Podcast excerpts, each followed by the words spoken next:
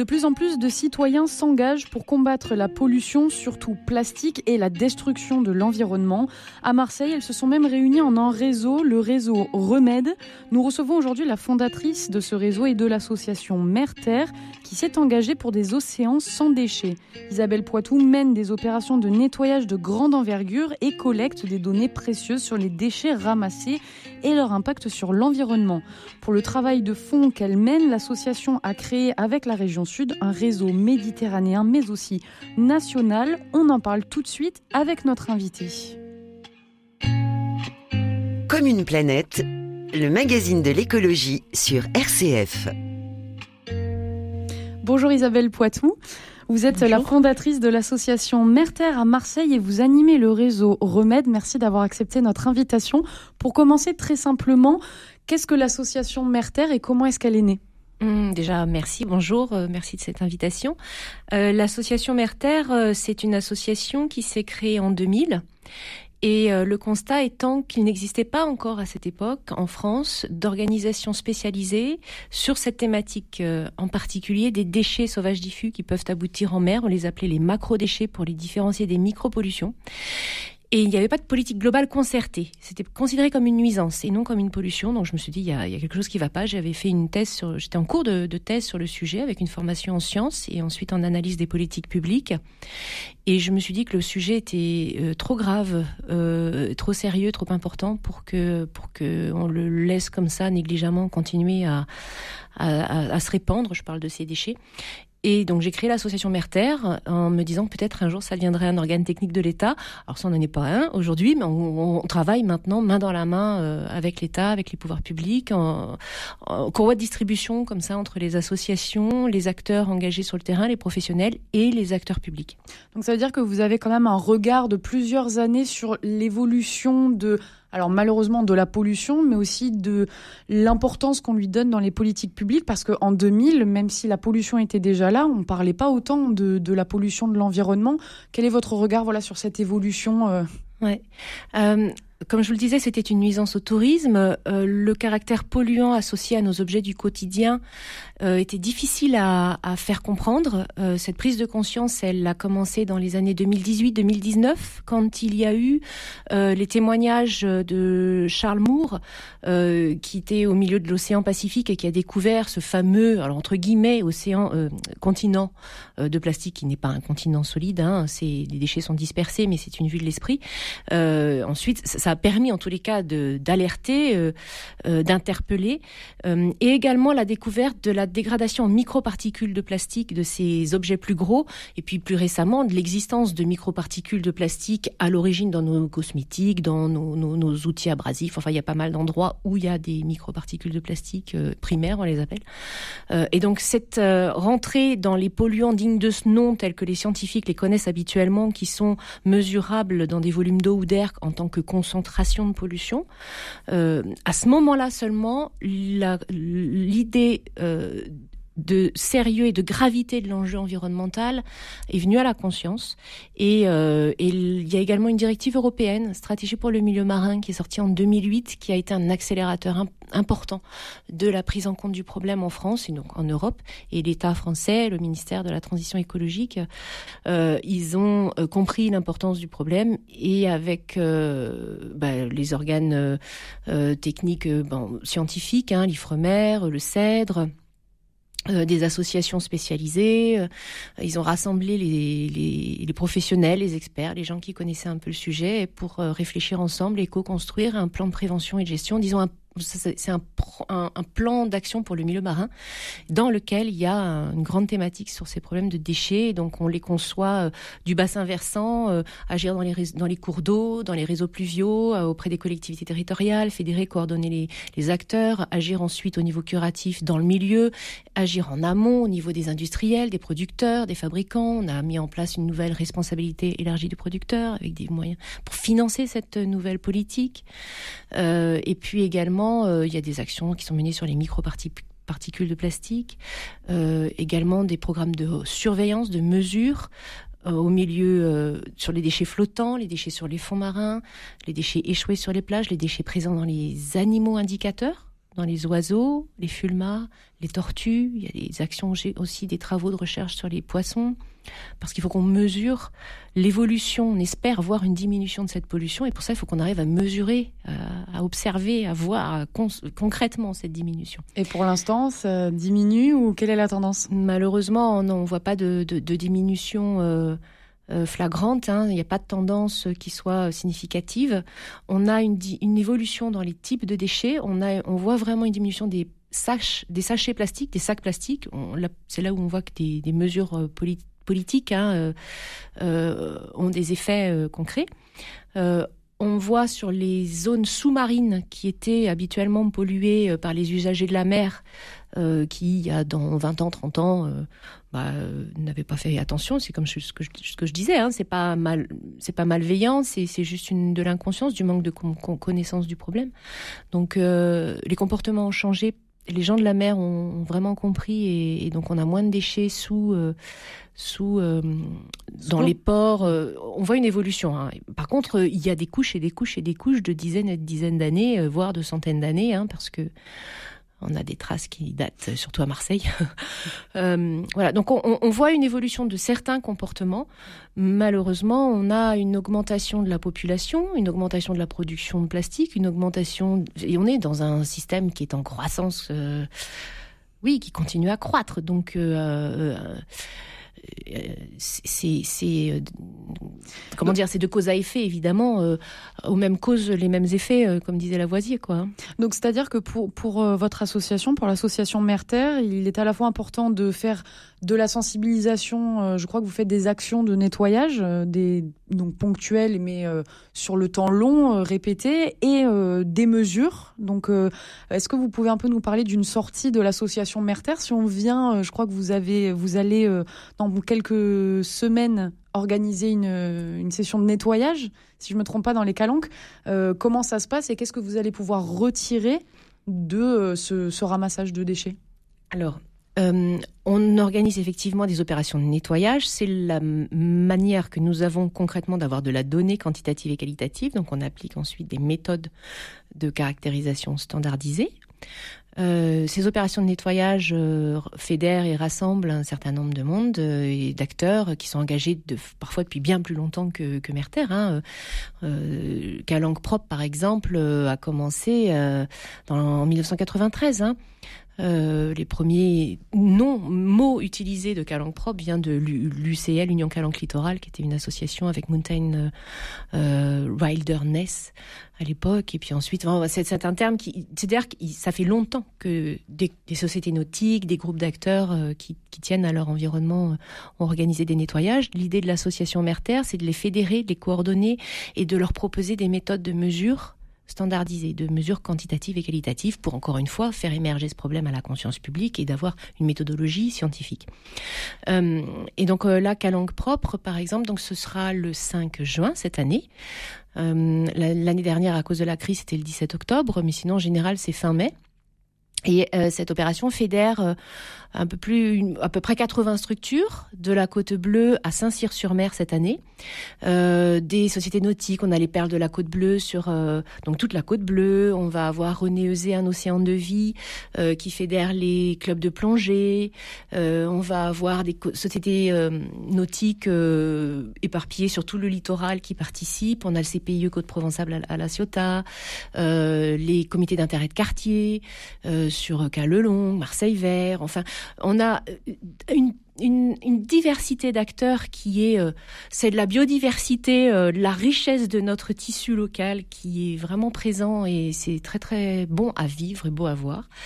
Euh, donc on est sur le terrain et, tous le même jour, on va avoir le même, la même ombrelle qu'à langue propre, on a les mêmes t-shirts, on va communiquer de façon un peu homogène et c'est une belle opération aussi d'un point de vue humain parce qu'on est heureux de de faire quelque chose de positif qui nous fait du bien à tous. On va dans le même sens. On n'est pas tout seul dans son coin. On sent que qu'il y a du monde autour qui a envie aussi que ça change. Donc ça, c'est très très positif. Oui, c'est ça. Au final, euh, à Marseille, euh, donc Marseille, mais en Provence et même euh, voilà sur toute la côte méditerranéenne, on se rend compte qu'il y a énormément d'associations citoyennes, mais pas que citoyennes, qui, qui se s'engagent pour le climat. Le fait de les fédérer, ça redonne de l'élan. Est-ce que ça redonne de l'espoir quand des fois peut-être on, le perd justement? Euh, ce que j'ai constaté tout au long de mon chemin, hein, c'est euh, quand je, m'adressais à des associations qui, depuis plusieurs années, faisaient des opérations et leur proposant de caractériser, de mesurer, de leur dire voilà, c'est très bien nettoyé, mais si en plus vos informations pouvaient servir l'intelligence collective et à réduire le problème, ils disaient bon sang, mais oui, c'est vrai, super. Et puis là, maintenant, donc, on a créé euh, des outils de sciences participatives, une plateforme collaborative, et je ressens, c'est vraiment une, une, une idée qui m'est venue en 2000 2006, euh, quand euh, j'avais terminé ma thèse et que j'étais euh, à, temps complet sur l'animation et la, direction de mon association, je me suis dit, mais en fait, il y a une énergie extraordinaire. Il y a des, gens formidables sur le terrain qui sont experts de leur territoire, qui ont un super tissu, un réseau, qui sont volontaires, qui sont bienveillants, qui sont généreux, qui sont engagés, qui sont pour certains très formés. Euh, je me suis dit, mais chacun dans son coin fait son truc, mais, euh, mais c'est une perte d'énergie, c'est dispersé, alors que quand, on sait très bien que euh, quand on unit nos forces, le résultat est supérieur aux parties séparées, quoi. Et, euh, et c'est très enthousiasmant d'ailleurs. C'est quelque chose que je ressens euh, viscéralement. Il y, a, il, y a, beaucoup de joie dans, cette idée euh, d'unir des forces et d'aller ensemble dans une direction commune. Mais pour ça, il faut qu'on définisse ensemble notre direction. Donc, euh, Merter a cette, euh, ce souci d'être à l'écoute. On a construit cet outil à l'écoute des besoins des utilisateurs. On a vraiment été dans une démarche de, de co-construction de fédération, d'envie, euh, et on est très riche de ça. Donc c'est euh, la plateforme euh, Remède, c'est le réseau euh, Remède dont, dont, vous nous parlez, cette plateforme interactive. Elle a aussi vocation, en tout cas ambition à devenir un réseau national Est-ce que ça l'est déjà ou pour l'instant ça reste encore euh, quelque chose de, local, même si c'est déjà fort et ça réunit déjà pas mal d'associations? Alors l'idée c'était de s'appuyer sur du concret justement et d'être à l'écoute des besoins des utilisateurs. Donc on a eu deux échelles d'intervention. On a une échelle régionale avec la région Sud Provence-Alpes-Côte d'Azur qui nous a donné un gros coup de main et depuis le début de l'association, hein, la, la région soutient Merter. Et euh, c'était notre zone pilote parce que comme c'est de proximité, on a construit avec les acteurs avec lesquels depuis des années on travaille et donc c'était la manière de, faire les choses euh, les plus proches du terrain et de la réalité et en même temps euh, Merter à partir de 2016 a participé à un collectif d'acteurs au niveau national. Depuis 2009, j'ai participé au groupe de travail euh, nationaux des ateliers déchets marins où j'ai rencontré les acteurs à l'échelle nationale. Et c'est à ce moment-là qu'a commencé à émerger cette idée de s'unir, d'unir nos forces. Et euh, donc on a, j'ai rencontré euh, des, des acteurs et puis l'Ifremer aussi m'avait euh, invité à, dans le cadre du, de la mise en œuvre en France de la directive européenne stratégie pour le milieu marin. Il s'agissait de trouver des antennes relais dans les régions différentes façades maritimes françaises pour qu'on évalue ensemble la capacité qu'on aurait d'utiliser des protocoles communs, quels seraient ces protocoles, et comment est-ce qu'on unit nos forces, et comment est-ce qu'on fédère et qu'on coordonne tout ça. Donc c'était déjà dans les tuyaux, et donc là, la plateforme nationale est également sortie cette année. La, donc la plateforme Remettre zéro plastique pour réseau méditerranéen zéro plastique était notre outil pilote et qui fédère à l'échelle de la région sud avec des spécificités régionales qui sont fortes parce qu'évidemment c'est pas comme la Manche ou enfin euh, la Bretagne. Euh, donc euh, cette plateforme elle, elle est toujours d'actualité. Le, le fond, la base de données est la même, le socle est toujours le même et de l'échelle nationale qui s'appelle Zéro déchet sauvage, qui est sorti cette année. Et le lancement officiel médiatique se fera le 8 juin à l'occasion de la journée des, des océans dont je vais vous reparler euh, plus ouais. tard. voilà, et donc euh, là, on travaille euh, à co-construire avec des antennes qu'on appelle des têtes de réseau. Donc on est en plein travail de chantier, de, de, de, de co-construction, donc de la gouvernance. Comment est-ce qu'on, comment est-ce que eux-mêmes vont devenir pilotes et animateurs dans leur région, parce que nous, on n'a pas, on pourra jamais intervenir aussi bien que eux là où ils connaissent mmh. leur territoire.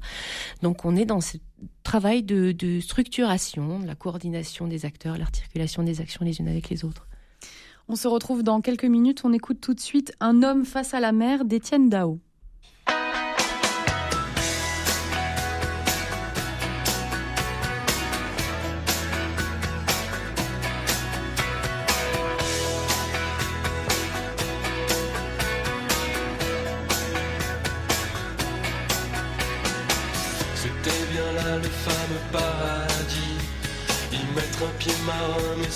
Sentir saisi par ton regard chaud.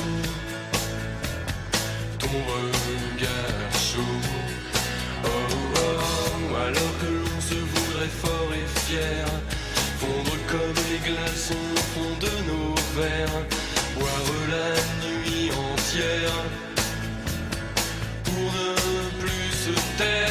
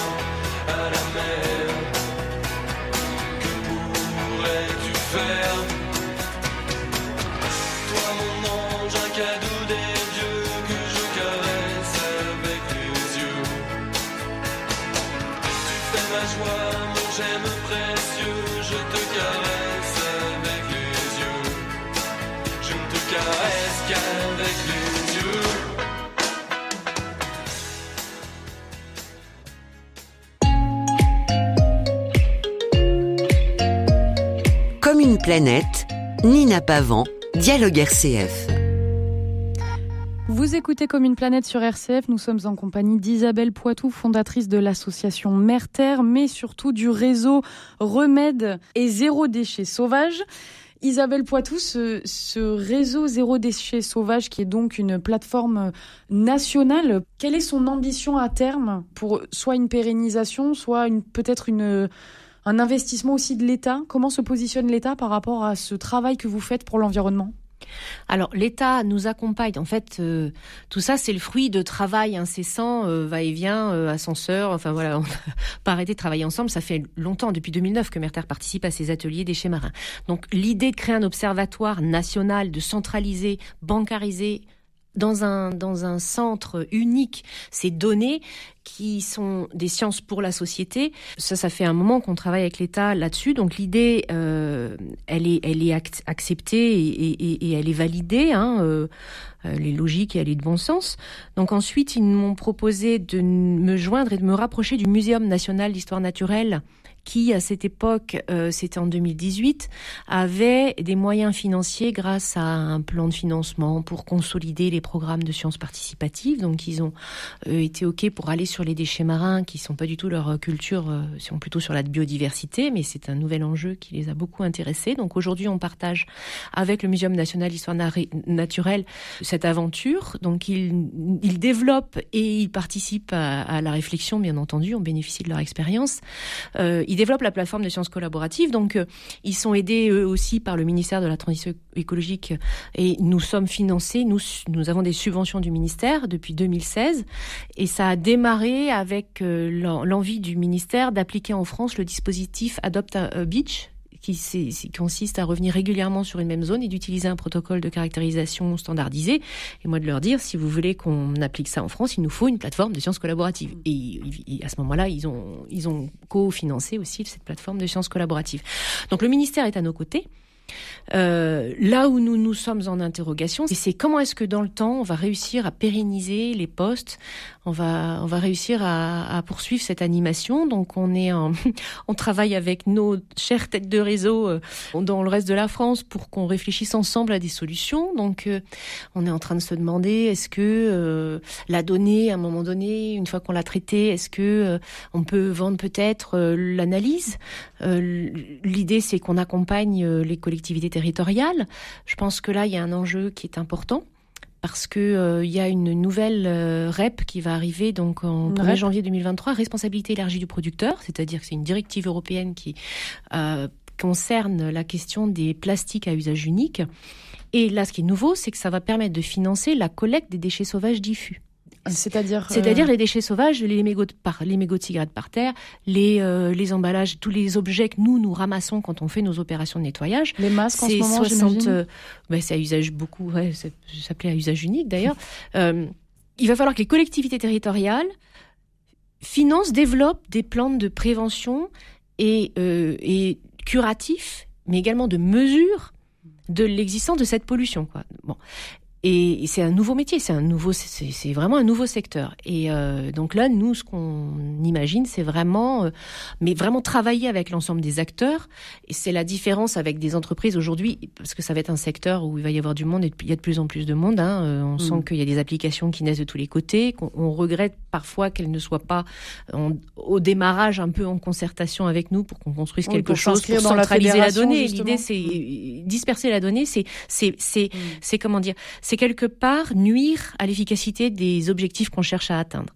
Il y a des moments où je m'interroge sur la sincérité de certains engagements, parce que pour moi, la réalité des sciences participatives, euh, je veux dire, le- le- leur intérêt, c'est qu'on centralise et qu'on ait beaucoup d'informations, beaucoup de données. Plus on a de la donnée, et plus on est efficace dans les préconisations qu'on peut faire, et plus on est efficace dans la compréhension des tendances.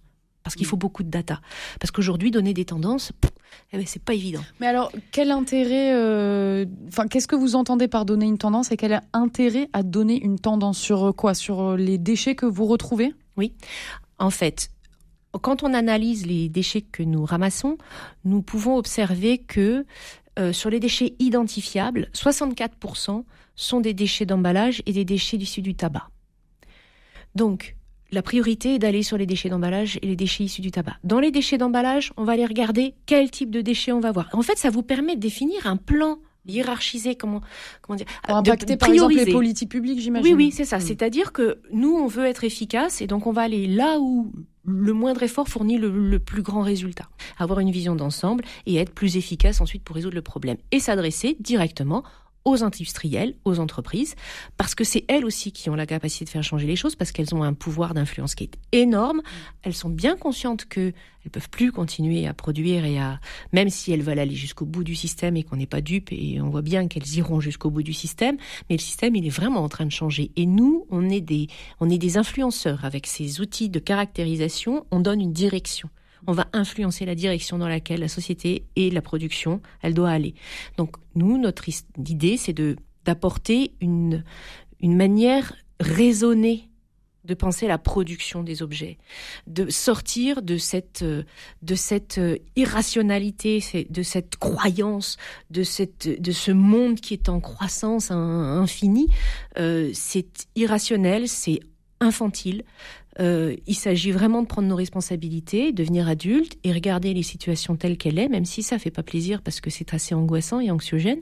Mais oui, on a des responsabilités et ça veut dire produire des choses utiles et nécessaires, oui, pour notre développement, mais vraiment notre développement, mais pas le développement économique de certains. Isabelle Poitou, vous préparez également euh, le, le congrès mondial, le congrès mondial de la nature, donc l'IU. L'IUCN, je vais y arriver.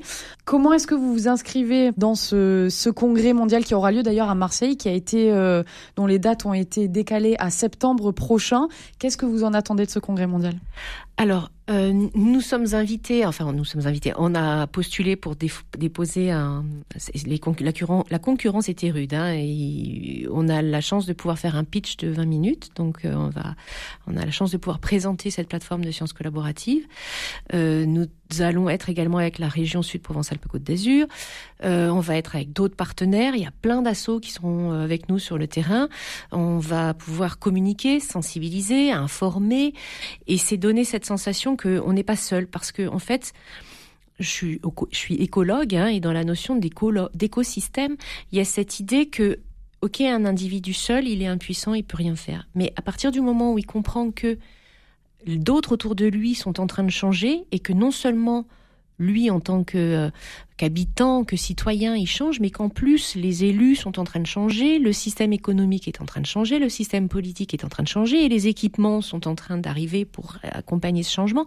En fait, il faut que l'ensemble de l'écosystème il évolue avec l'individu. Et euh, tout ça, ça, ça donne de l'espoir parce qu'on est dans une dans une spirale positive, on va dire. On espère en tous les cas que ça ça donne une énergie positive et puis un, élan, une dynamique.